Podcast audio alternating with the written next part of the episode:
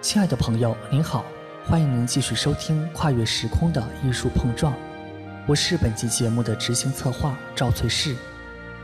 在聊起印象派的走红史的时候，总会不自觉地想到文艺复兴时期的贵族艺术赞助者，正是有了他们的帮助，使得文艺复兴大师们在不受金钱困扰的情况下，能够用尽全力沉浸在艺术的世界里，发挥自己的艺术才能。给后世留下了惊人的画作。印象派也类似，因为在艺术拍卖会上的剑走偏锋的宣传，和得到一批富有私人收藏家的大力支持，使得印象派似乎从默默无闻，渐渐变得备受瞩目了起来。但是和文艺复兴时期富可敌国的王室贵族相比，这些私人收藏家无论是财力还是人数，都还是太少了。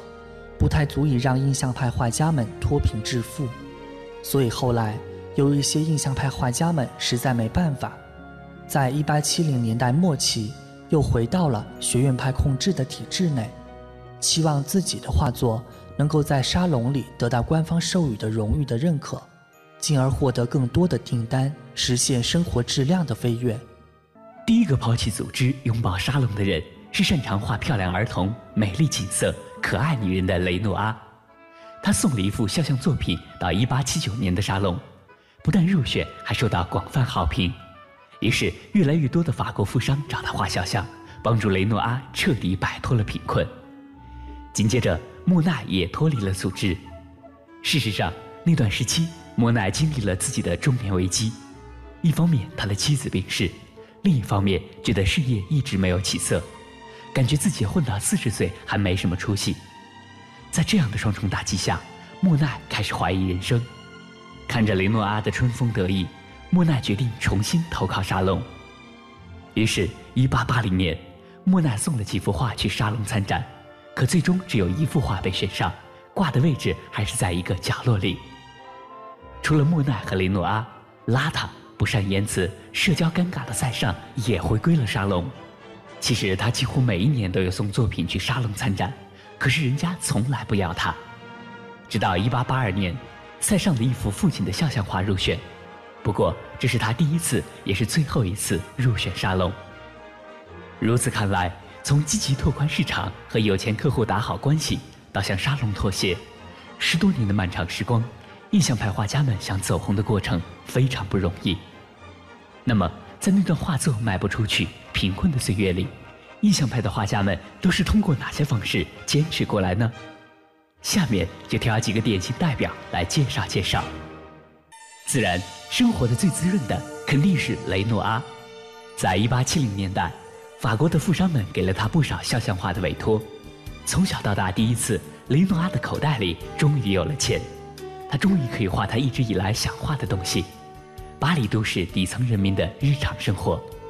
后来，雷诺阿以一百法郎一个月的白菜价价格，在蒙马特的科托街租了两个房间。而且值得注意的是，尽管雷诺阿已经因为画作成功混进了上流社会，但他不像莫奈，他对这种生活实在没有太多向往，一有时间就跑回蒙马特。而且即使混出名堂以后，也还是常常回去，并且经常救济一些经济困难的老朋友。雷诺阿就这样游走在上流社会和底层社会之间，在豪华的大宅子里，他为富商、富商夫人和小姐画肖像；在蒙马特，他则用画笔记录下巴黎工薪阶层的生活面貌。这些浸透着生活汗水的真实生活，成就了雷诺阿那些最为杰出的作品。当时，雷诺阿生活的比较潇洒的另一个原因，是他直到四十多岁才结婚。和毕沙罗、莫奈、希斯莱这几个拖家带口的同伴相比，光棍需要花钱的地方不太多，而且最重要的是，雷诺阿活得比较简单，不需要什么昂贵的房子和时髦的穿戴，不像喜好奢华的莫奈，雷诺阿天生就是个知足常乐的乐天派。与雷诺阿相比，爱画芭蕾舞女的德加的生活境况其实挺不错的，但要和他自己比的话，只能用每况愈下来形容。德加的画是印象派那么多人当中卖的最好的，他的画作曾经连续六年入选沙龙，已经有了一定名气，并且形成了固定的客户群体。但人到中年后，德加被一些事情给拖累了，一八七四年，德加四十岁，也就是他忙着办印象派第一次展览的那一年，他的父亲去世。祸不单行，这时的法国经济也进入了萧条期，中小企业首先遭到冲击。德加家的家族企业德加银行资金流动面临枯竭，舅舅想办法借到一些贷款周转，暂时把银行救了下来，但这显然不是长久之计。结果也证明，德加家里的经济状况再也没有好转。家道中落以后，德加的生活和以前再也不一样了，他也开始要为生计奔波。而与知足常乐的雷诺阿、家道中落的德加相比，莫奈生活的惨状完全是由他的性格造成的。卖画的收入对当时的莫奈来说只是杯水车薪，因为他对生活的要求实在是太高。莫奈是月光族，一有钱就花光。当莫奈还是个学画的穷学生时，就已经打扮得跟个贵族似的。他所有的衣服都由上好的衣料制成，丝质领带、袖扣一件不落。可那时的莫奈还在和雷诺阿合租一间房子，日子过得紧巴巴，哪来的钱买衣服呢？其实很简单，虽然那个年代还没有信用卡，但莫奈刷的是自己的信用。莫奈从来不付账给他的裁缝，这个裁缝就是画商丢朗。一八七零年代时，画商丢朗开始大量购买印象派画家的作品，丢朗分期付款，每月给画家们打钱，于是有了工资的莫奈刷信用刷得更厉害了。他租了郊区一栋不便宜的别墅，让老婆孩子都搬了进去。后来有些年丢朗的生意不好，只能停止购买印象派的画作。这时，莫奈就濒临崩溃的边缘。可即便如此，莫奈的理财模式一直都是提前消费，用下个月的钱来还上几个月的赊账。一旦没了下个月，他的资金链就断裂了。换成别人，刚开始有固定收入、没什么存款的时候，是不会租别墅那么贵的房子的。由此不难看出，莫奈一生中遭遇到的诸多个人财务危机，基本上每次都是他自找的。比如印象派举办拍卖会那段时间里，拿到拍卖的收入后，莫奈发现他还是没有办法交房租，可能要被迫放弃那栋喜爱的别墅，这等于要放弃他梦寐以求的中上层阶级生活。于是莫奈写信给富二代马奈，哭诉说自己的情况越来越绝望了。你能不能托托关系，把我的画送去哪个经纪人那里看看，随便哪幅画都行，对方出什么条件都可以。哎还有一件事，你方不方便回信时顺便寄个二十法郎给我呢？富二代马奈收到信后也是百思不得其解，没钱交房租就换个便宜的地方住不就行了吗？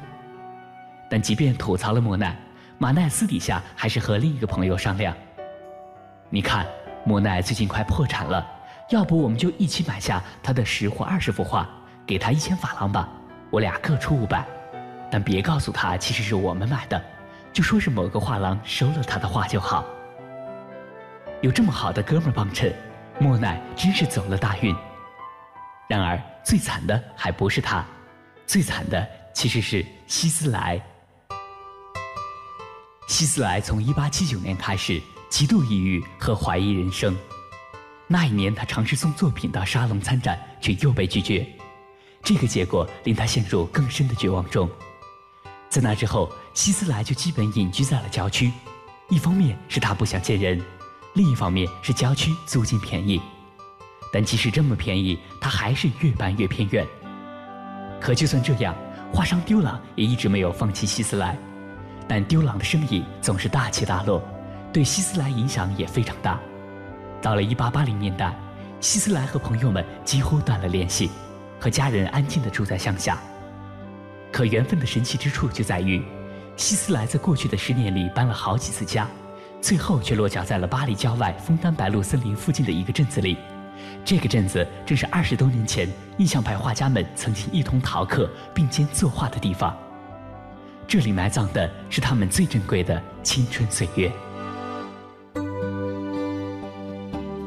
如今，我们作为旁观者，看印象派走红的故事的时候。有些人会轻视地觉得，画家们也就花费了十多年的时间，对于整个历史来说，实在是太微不足道了。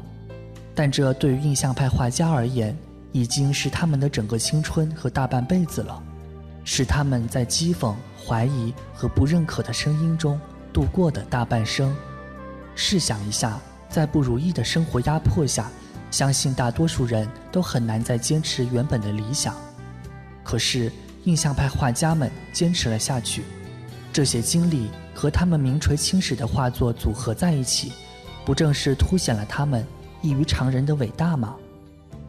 最后，借用后印象派的先驱梵高的一句话来结束今天的分享。梵高说：“一个人绝不可以让自己心里的火熄灭掉，要让它始终不断的燃烧。”那么，收音机前的你，是否也正在为了理想不断的奋斗着呢？希望今天的节目能够给你一些激励。那么，就请继续加油吧。